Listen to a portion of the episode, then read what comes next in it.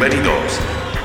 Aquí comienza Duros de Roer, el espacio para las historias de los distintos de siempre.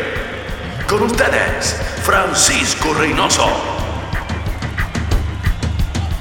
Nuestro invitado de hoy es una especie de Sherpa o Gurka del rock fanático, productor, manager, facilitador, conciliador, incluso proveedor del mismísimo Lemmy Kilmister en una de sus visitas más recordadas en Santiago y realizador. Además, ha estado en los momentos más relevantes de los shows en Chile, al menos durante los últimos 15 eh, años. Magallánico, de origen chipriota, incluso hizo música para una teleserie. Para nosotros es un honor presentar en Duros de Roer al señor Andrés Barnava, pieza clave de la producción de Lollapalooza, un distinto de siempre.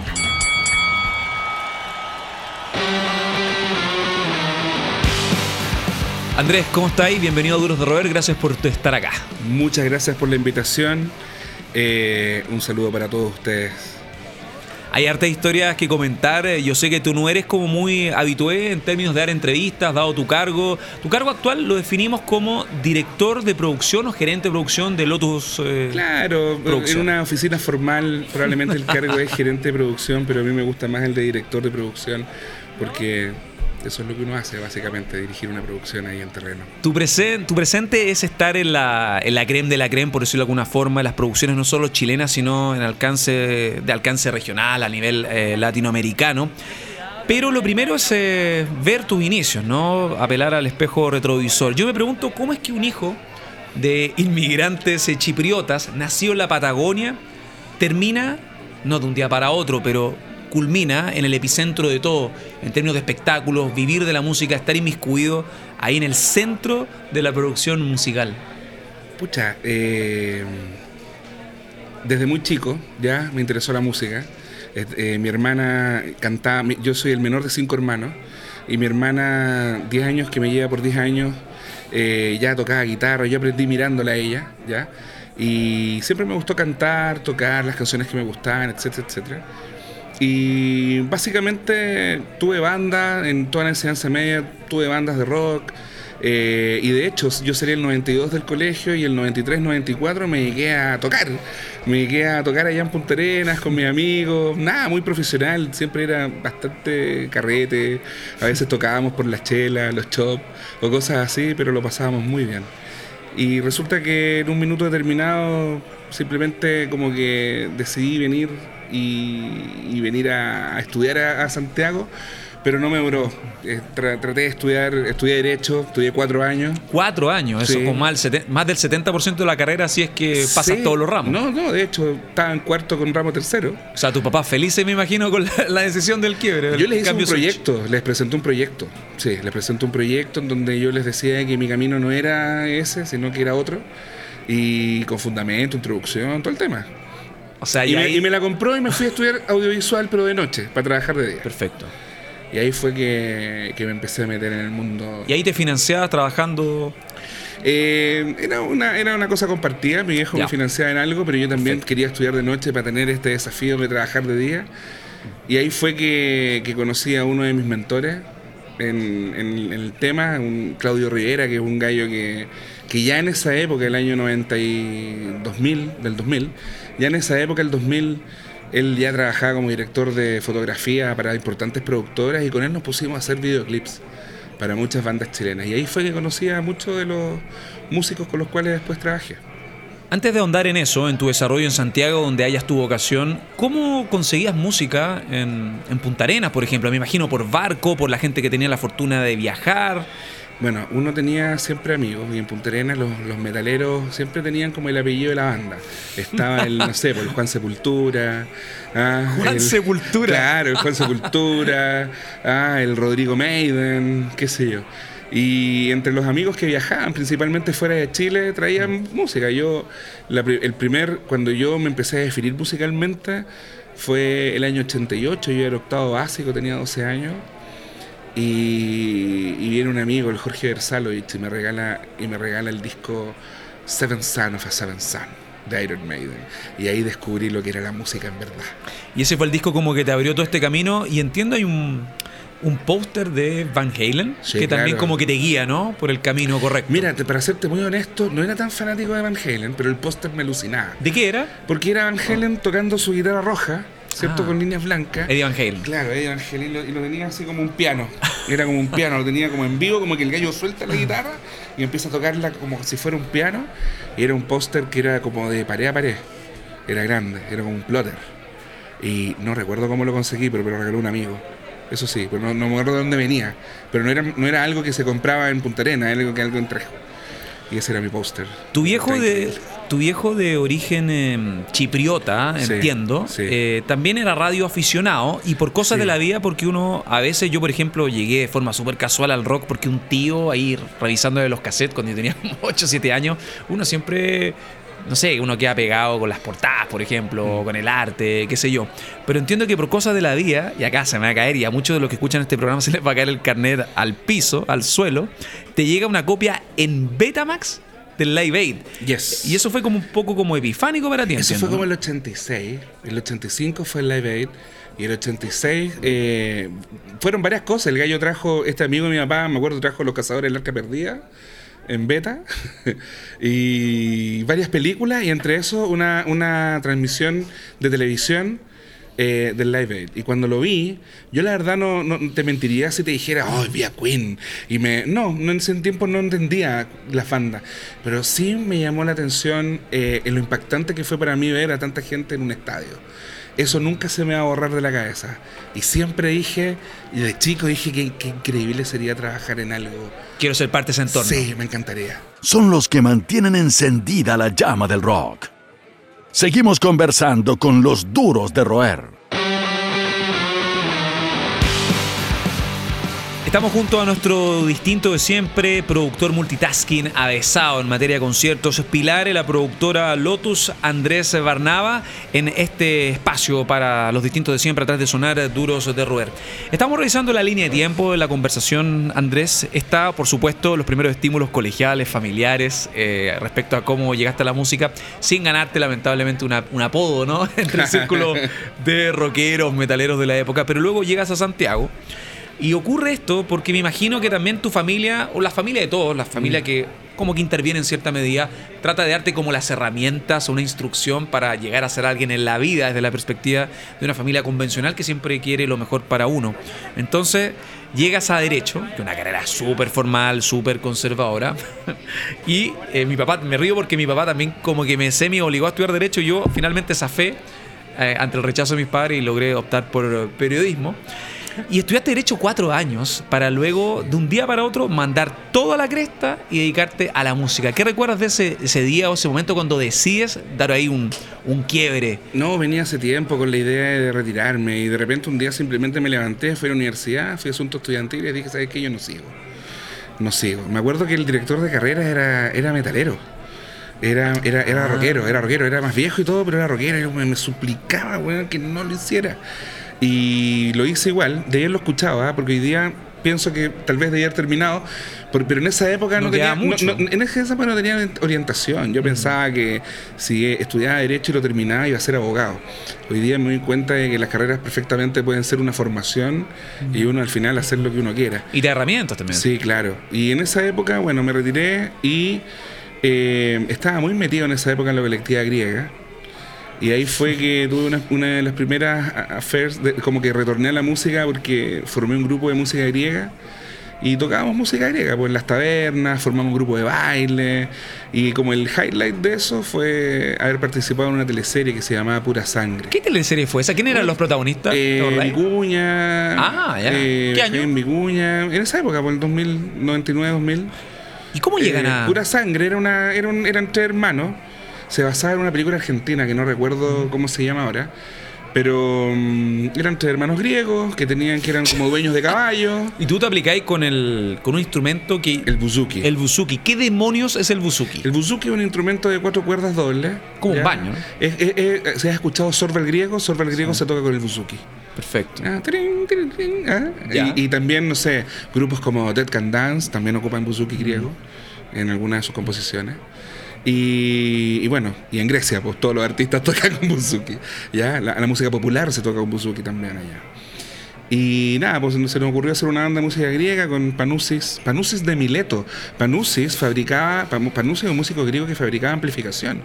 Eh, hay, bandas chilenas que tocan con amplificación fabricada por esto. ¿Y cómo llegan a musicalizar una teleserie? No, más que musicalizarla, a nosotros nos contrataron para, para, actuar en la teleserie. Entonces nosotros éramos, éramos, la banda que tocaba música griega en los eventos de la familia. Entonces en algún minuto me tocó llamar también a mi viejo por teléfono, y papá, ¿cómo se dice esto en griego? Tanto, tanto, y lo anotaba ya, y después yo hablaba tres palabras la wea. Luego de eso, de literalmente como revitalizar o desempolvar tus raíces, eh, el apego paterno, qué sé yo, los orígenes de tu familia, el árbol genealógico a través de la música. Hay algo que yo encuentro más que interesante también, que es eh, tu rol como manager, donde terminas eh, participando, siendo protagonista de un periodo, un ciclo crucial para los bunkers, que hay que decir, los bunkers después de la ley son la banda en términos de verdadera exposición regional e internacional. Cuéntame esa experiencia, cómo llegas y hasta dónde... Eso fue puro aprendizaje, yo llegué a los bunkers, por, eh, en ese tiempo los bunkers trabajaban con una productora que se llama La Oreja, y me llamaron para hacerme cargo de la, de la primera gira, digamos, nacional, de norte a sur, la gira de perros, que fue la gira del disco Vida de Perros que los chiquillos editaron en el 2005. Y con el pasar del tiempo no solamente fui el productor de la gira, sino que después pasé a ser el manager y fue una experiencia enriquecedora. Yo, eh, eh, no sé, para mí es como haber estudiado en una universidad de la vida, haber sido el manager de la banda. Viajamos, conocimos eh, la industria fuera de Chile, firmamos contratos importantísimos en México con Universal, con la Warner Chapel. realmente fue una, una experiencia totalmente enriquecedora. Me tocó ver festivales internacionales. Eh, la experiencia fue tremenda, tremenda. Y el impacto de la banda en México era impresionante. Mm. Los bunkers, cuando llegamos el 2006 al Video Latino, los bunkers eran un hit. Eran 30.000 personas viendo el show. Y, fue increíble. Fue una experiencia para todos, eh, reveladora y muy reveladora para, lo, para el futuro. yo creo que todos los que estábamos ahí trabajando, desde la música, los roadies, los músicos, los solistas toda la gente que estuvo ahí. Según tu mirada de la interna, ya con un documental de por medio que dio distintas opiniones, eh, un documental que narraba como la ruta, la vida en carretera de una banda que tiene una infra atípica para mm. la realidad chilena, mm. radicado hace un buen par de años en México. ¿A qué crees que obedece el quiebre? Eh, ¿Sientes que ya los ánimos estaban un poco pasados cuando tú estuviste con la banda en la interna? Yo creo que la banda tiene, es una banda intensa. los muchachos son intensos, son músicos, son creadores, son gente intensa. Eso yo creo que es la, principal razón. Y bueno, llega un mundo, un minuto, uno lo ve en muchas bandas, el desgaste de las giras, de convivir tanto. Llega un minuto en que la gente quiere parar y yo creo que eso es lo que le pasó a la banda. Llega un punto en que ya no, ya no, no es lo mismo, ya no es, no es eh, tal vez una diversión. Y yo creo que cuando las cosas dejan de ser una diversión hay que, hay que parar y cambiar. Según, según, según tu visión, ya de una perspectiva, una foto más amplia, eh, Lollapalooza fue la primera, ¿cómo decirlo? No? La primera medalla, la primera semilla que planta Perry Farrell que coloca a Perry Farrell a nivel internacional, luego vino Brasil y el resto de historia, Alemania, Francia, con distintos resultados, claro está, pero ¿tú sigues viendo a México como un terreno fértil para una tierra prometida para los músicos chilenos como fue idealizado durante tanto tiempo? Sí, yo creo que México de hecho es la puerta de entrada para otros territorios en Latinoamérica. Lo que sucede es que en Chile no hay industria, esa es, la, esa es la, verdad absoluta. En Chile no hay industria en la música. ¿ya? Hay bandas que son exitosas, hay, hay, hay oasis por aquí y por allá pero en México hay una industria, hay, hay sellos, hay, hay, hay agencias de booking para bandas nacionales. Apoyo a autoridades real, ¿no? Hay apoyo real, digamos, del, para, la, para la música. La música en México es cultura y no hay ninguna duda al respecto. Y hay industria, hay 120 millones de habitantes. Eh, nosotros en Chile somos muy poquitos, eso también influye. Pero yo creo que la gran diferencia es, es, la industria. En México hay industria y una buena banda eh, es, posible que se desarrolle en un país como México. Ahora yo te voy a hacer un alcance. La ley, a mí me llamó mucho la atención, pero la ley en México, muchas personas pensaban que era una banda mexicana. No una banda chilena. A partir de la residencia que adquieren en el Invisible. También, pero la, la, banda mexicana, la gente de México, eh, hay, poquita gente que, sabe que la ley es chilena. Yo creo que ni los argentinos tienen idea que la ley era en chileno, que la Sí. ley junto con Guanas son hasta hoy una de las marcas de nuestra música que funciona en Argentina que eso es tan complicado a esta altura. Y yo te digo, con Guana fuera de Chile es impresionante. Es mejor que acá. Acá los Anda chilenos. mejor que acá. No, no sé qué pasa en Chile, pero eh, es una verdadera lástima. Pero con Guana en otros países es cabeza de cartel en muchos festivales de reggae.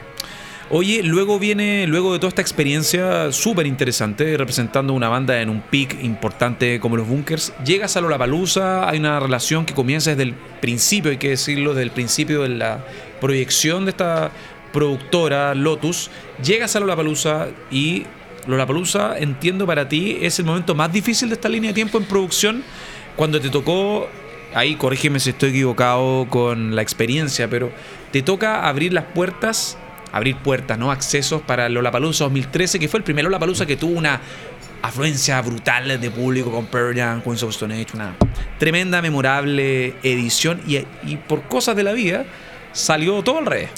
Mira, colaboro con, o sea, trabajando con los chiquillos desde el año 2005, de una u otra manera, pero claro, eh, el 2012, me- el 2011, 2012 me tocó ver otras áreas menores, pero el 2013 eh, estaba el desafío de armar en la producción y, armar todo lo que íbamos a hacer para el festival. Y claro, eh, fue un tremendo desafío. Yo me acuerdo que estábamos en octubre, noviembre, y yo sentía, yo lo visualizaba en mi mente como un muro, un muro que se me acercaba y se me iba a caer en la, en la cara. Y fue un año súper brígido porque venía Pearl Jam. Pearl Jam no tocaba en festivales hace años. Y básicamente porque en una experiencia en Europa habían perdido a un fan. Roskilde. Exacto. Y, y- y por eso vinieron los socios de Chicago, vino el cuerpo de seguridad de Chicago. Están con el trauma Eh, todavía. claro, sacamos, ese fue el año en que los escenarios salieron hacia, hacia la pradera Mm. y ya no estaban empotrados en los accesos de arena. Y fue toda una logística, fue toda una preparación. Y, y claro, eh, uno ahí se da cuenta de la magnitud y del monstruo que es el festival. En esa época el festival igual era mucho más pequeño de lo que es hoy día. Y claro, eh, yo siempre digo y lo he contado en, en- otras, no sé, pues, entrevistas que han hecho. eh, para mí el día más negro de mi vida, el día más sufrido de mi vida, el día que yo más pensé que todo eh, se iba para abajo, fue el día del año 2013 que abrimos puertas el primer día de festival. La guardia no llegó, o sea, no llegó a tiempo, demoramos los ac- lo- la, la apertura de, de- de- de- de los accesos. La gente histérica, me imagino, los servicios, servicios no funcionaban, se caía la, la energía por aquí y por allá. Y ahí yo me di cuenta que estaba en una cuestión que realmente nunca había visto yo y nunca había- me había enfrentado a algo así. Y nada, pues yo pienso que, que si, si no fue un debut y despedida para mí, fue básicamente porque yo no, no bajé los brazos, yo hasta, yo no dormí, nunca más. ¿Ya? Y no hice, y, y todo lo que hice con mi equipo, porque obviamente uno no está solo, tiene a todo un equipo de trabajo que, que- que- que- digamos, logra que todo esto funcione. Y, y bueno, y salimos adelante cuando terminó Black Keys el día domingo y, y salieron los fuegos artificiales. Se acercan los, los socios, el SEA, qué sé yo. eh, We made Y fue como, lo hicimos, lo hicimos. Y yo, ay, sí, lo hicimos. y fue como increíble. Ya, pero esa pega fuera de todo el estrés, el sufrimiento, lágrimas, lo que sea, ataques de pánico, todas las reacciones que uno somatiza, ¿no? Sí. El cuerpo somatiza. No, que las sientes todas, pero nadie sabe qué les te está pasando. Bueno, derivan, terminan en un rédito importante que es estar a cargo de palabras mayores, que es Lola Balusa Chicago. Sí, no, no a cargo. Yo fui a. Pero parte de la producción Sí, no, de un tuve, elefante tuve- blanco. tuve la suerte, tuve la suerte de, de- de- de poder ir a, a viajar a Chicago y trabajar con el director de allá durante todo el montaje, ¿cierto? Llegamos al parque, no había nada en el parque. Fue- llegamos cuando fue la, la, digamos, la supervisión con, la jefe, con los jefes del parque de y allá. dar directrices también, o sea, Pero fue, fue una experiencia increíble. Eh, Dirk siempre me presentaba a His Me en Chile. Y, y bueno, y fue increíble. Fuimos al centro de, de emergencias, de operaciones de la ciudad de Chicago. Eh, estuvimos ahí trabajando con gente que fue partícipe. Yo no, yo no, no me gustan las guerras, ni mucho menos, pero no es menor que la persona que nos hizo toda el, el advancing fue el ex, eh, digamos, coronel comandante en jefe de la tormenta en desierto, que en su jubilación él era el que estaba a cargo de la ciudad de Chicago y de todas sus operaciones. Y bueno, y él me dio un, un- un consejo que, que- que trato de aplicar hasta el día de hoy, que es que para lograr un festival exitoso hay que trabajar de la mano con la autoridad, con carabineros, con la policía y, hacer un trabajo mayor. ¿Ha sido posible acá en Chile? Sí, sí.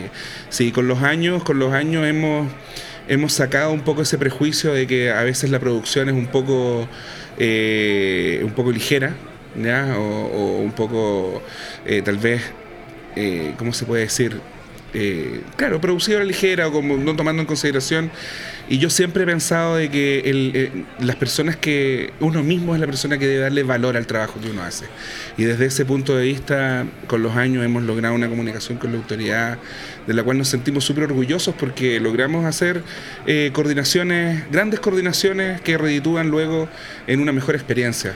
¿Y qué administración ha sido más colaborativa? ¿Se puede decir o se puede lo puedes ver ahí en el análisis? todas las administraciones son colaborativas, pero claramente la administración de hoy es mucho más colaborativa, eh, tal vez la del municipio, porque también el festival está mejor entendido. Eh, ya lleva más años el festival y se entiende mucho mejor. Las personas ya no ven el festival como con miedo, como, como, como que es una mega producción que es peligrosa, sino que lo ven como una mega producción que aporta a la ciudadanía, que aporta a, los jóvenes, que aporta a, la gente que vive también en, el Parque O'Higgins. Nosotros pretendemos eh, que el Parque O'Higgins sea un parque totalmente 2020, en, todos lados. Si tú piensas en el Central Park o piensas en el Grand Park de Chicago, el Central Park de, Nueva York eh, vivir al lado de un parque es símbolo de plusvalía y eso es lo que queremos con mucha fuerza también para la gente que vive cerca del Parque O'Higgins. Nosotros creemos que el Parque O'Higgins es el gran lugar para hacer este tipo de eventos, pero también es un gran pulmón de la ciudad y tenemos que protegerlo. Más que un club, una familia. Sigues junto a los duros de roer. Lo que escuchas es esta conversación honesta, hay que decirlo con un distinto de siempre. Andrés Barnaba, Pilar, gerente de producción, has pasado por todo, eh, ha estado a cargo de los accesos, desafíos importantes que hemos detallado en esta conversación en Duros de Roer, los distintos de siempre. 10 años de Lollapalooza, una efeméride que yo creo te da vueltas en la cabeza, donde me imagino que hay postales memorables y no tanto, obviando de los accesos del 2013. Cuéntame si es posible, porque imagino que muchas imágenes eh, ahí eh, se mueven en tu cabeza. ¿Hay algún momento, un highlight, un momento memorable, 100%? En Lollapalooza, un momento memorable. Es que... Metálica, no sé. tantas cosas, ¿no? Suceden muchas cosas en el festival. Los momentos memorables, la verdad que son siempre para mí cuando termina el festival. Te lo explico producir el festival, ¿cierto? Es, de año completo, ¿ya? Y ves todos los ítems, eh, acreditaciones, escenarios, bebidas y comidas, acceso, controles de acceso, seguridad, eh, el trabajo con la policía, etcétera, etcétera. Es un estrés y es una cosa que va increciendo a medida que se acercando el festival. Y llega el momento de la apertura de puertas y, me gustaría mencionar eso, o sea, hay, hay, como dos grandes momentos para mí dentro del festival. El primero es la apertura de puertas porque es ícono. Lanzamos la música de la Guerra de las Galaxias, ¿cierto? Potente, fuerte en el festival. Y con eso todo el mundo en el Parque O'Higgins, que son 40 hectáreas, entiende que estamos abriendo puertas y que ahora va a haber gente dentro del festival. Ese es un momento bien eh, como de pararse los pelos, diría yo, porque es como todo lo que hiciste durante el año eh, empieza a funcionar y, comienza cuando suena la música, ¿cierto?, de la, de la abertura de Guerra de las Galaxias. Y luego, eh, a mí me pasa que deseo que el festival termine lo más rápido posible, pero en el buen sentido de la palabra, o sea, que no hayan dificultades, que no hayan heridos, que no hayan eventos de los cuales uno pueda lamentarse. Y cuando entonces cuando ya tiramos los fuegos artificiales del último acorde, en la última canción, cuando termina todo, es como una sensación de, que hiciste, que está hecho. Alivio. Alivio. Obviamente queda toda una etapa que es el desmontaje, que no es menor. ¿ya? El desmontaje es tanto más eh, desafiante que el montaje. Y, pero, pero yo te diría que ahí ocurren esos highlights. Eh, producir a Metallica eh, para mí fue una experiencia súper eh, rara porque Metallica es una banda de la vida, es una banda que yo escucho desde chico y resulta que en verdad ese día no vi ni, una, ni un tema y eso que estaba ahí mismo en, en el pasillo técnico, pero la verdad que Muy, sinceramente te digo, a mí me, me encanta la producción, me encanta lo que hago y no me puedo desenchufar. Y, y en ese minuto yo estaba con mi equipo sacando gente de las barricadas, dándole agua al público, viendo si los puestos médicos estaban como corresponde, digamos, trabajando. ¿Cachai? Entonces como... eh, Es como para nosotros muy difícil, ¿cierto? Los que trabajamos en el equipo de producción, disfrutar también como de lo que va a disfrutar la gente. Disfrutamos el festival de otra manera. Andrea, hace unos minutos hablabas de eh, lo artesanal, lo frágil eh, de la industria musical eh, chilena. Llevándolo lo desde la perspectiva o hacia la perspectiva de las productoras y lo que se ofrece al público, ¿sientes que hay una deuda? ¿Cómo ha evolucionado el tema de la producción artística? Porque se habla mucho de lo técnico, pero también el término, desde la, verlo desde la perspectiva del consumidor, la producción artística desde eh, cómo se piensa en la atención al público. ¿Sientes que están al debe aún, que es una, es una arista que está en desarrollo y que necesita ser mejorada? Nosotros con los festivales eso es lo que pretendemos. Pretendemos, hay dos aristas. Por un lado, eh, siempre decimos, y, y- uno de los dueños de- del festival, Sea la Barra, siempre menciona lo mismo, que tenemos dos, dos clientes. Por un lado está la- el cliente del público, ¿cierto? A, los cuales nosotros como festival no solamente nos preocupamos de que haya un buen acceso, ¿cierto? Como festival tenemos que estar preocupados de que durante 12 horas la gente pueda ingresar, comprar merchandising, que sus pulseras de cashless funcionen, que haya agua gratuita, que esa agua sea de calidad, que la comida sea de calidad, que los baños estén limpios y de que todo opere como una ciudad durante 12 horas. Y eso para nosotros es vital y tan importante como que los escenarios funcionen como tienen que funcionar y que los artistas toquen a la hora.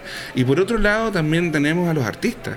Los artistas también son nuestros clientes y por lo tanto también hemos desarrollado un concepto de, hospitalidad distinto en donde creamos un Artist Village en donde también los artistas les encanta venir, nos han dicho, no, le- te- tenemos feedback en donde los artistas agradecen un festival como Lola Chile, en donde tienen un espacio en donde aprovechan de juntarse con otros artistas, conversan, arman shows, arman giras posteriores o, o acuerdan ahí en el acto, ¿cierto? De una manera muy espontánea, tocar juntos luego en el festival, como sucedió en 2013 con, con Queens of the Stone Age y Pearl Jam, por ejemplo. Andrés, vamos directamente al área chica. Eh, vamos a esta sección que también nos gusta, una suerte de espacio de la conversación, como un punto penal. ¿Es verdad que Lemmy Kilmister, mito realidad, es verdad que Lemmy Kilmister te rechazó unos cigarros? Ah, bueno, eso fue, eso fue cuando vinieron a, a Santiago a hacer, no me acuerdo qué año fue, pero vinieron a hacer un show en, en el, en el Teatro Caupolicán. El show donde Motorhead grabó el The World Grabó el DVD, Ours, ¿no? exactamente. Sí. Y en esa época en Truco, que era la productora donde trabajaba, eh, como que era el- como que las hacía todas, había que decir que chamorro, era el productor artístico, el productor general, todo.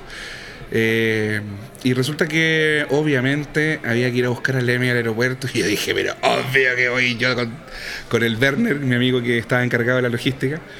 Y partimos, pues, y, fuimos a buscar a- al, al- Lemmy. Y, me acuerdo que en conversaciones con el equipo de, de, de Lemmy, ellos, ellos decían, mira, Lemmy te va a agradecer muchísimo si cuando él llegue su vuelo a las 6 de la mañana le tengas ahí ah, su vituperio como corresponde, ah, en el automóvil, ¿cierto? Un vasito con, con El, mítico, el mítico Jack. mítico Jack, ah, con Wow. Coca-Cola.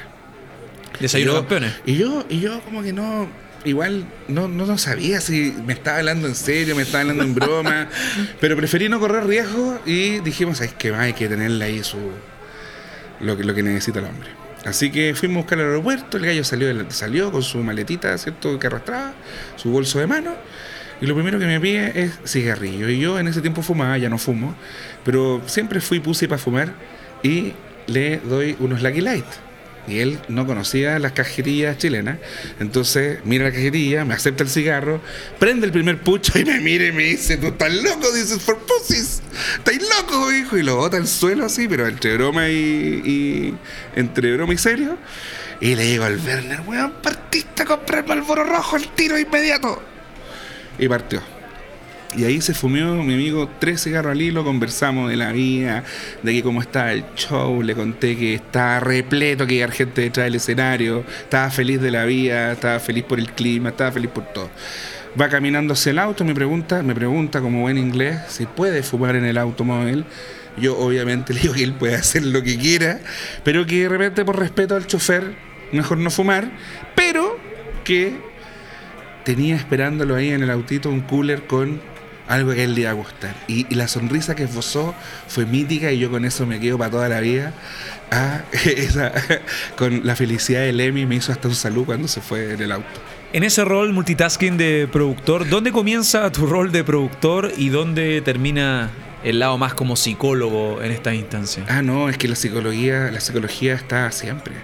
Siempre, porque tú tienes que tratar de lograr de que los equipos funcionen, que avancen y de repente te das cuenta que la gente no avanza porque no se comunica.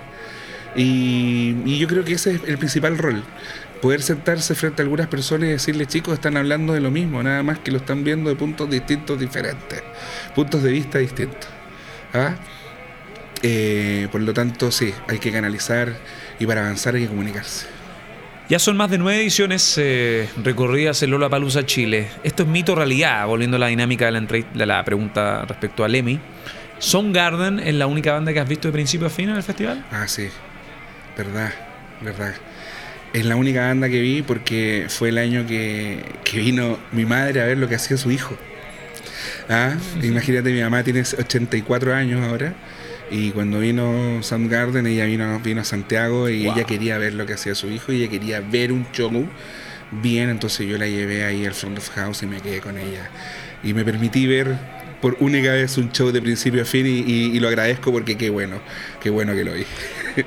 Hablabas del caos eh, del 2013, pero el 2012 es verdad que todo casi se va a la cresta cuando le cae el dron a Joan Jett previo al show de Foo Fighters. Sí, bueno, pero no le cayó un dron. No le cayó un dron. O sea, Ah, no le cayó, ca- ca- pero no le cayó a ella, pero a ella, cayó pero cayó cerca. al cayó ¿no? cerca, sí. Sí, bueno, fue, fue una época, fue un momento súper crítico. Yo no, no era en ese momento el, el director del festival, pero sí estaba involucrado en la producción y fue un momento súper tenso que provocó, que provocó también una experiencia y una tarea aprendida.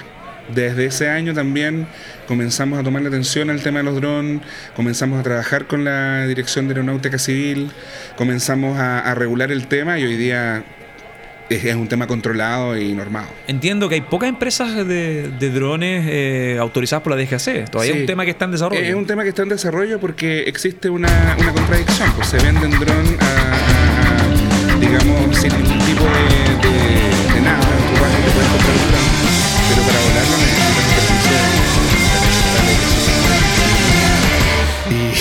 y, y la gente como que no sabe mucho de eso y, bueno, hay que tener un control, hay que tener un control y nosotros tenemos hoy día dispositivos que podemos hasta bajar un dron, podemos eh, intervenir un dron y bajarlo nosotros mismos y todo por la seguridad del público porque la verdad, eh, imagínate, 90.000, 80.000 personas en un lugar y que caiga un dron es un objeto pesado, no es menor. Esto fue Duros de Roer Podcast. El club de los distintos de siempre. El último apaga la luz. Hasta la próxima.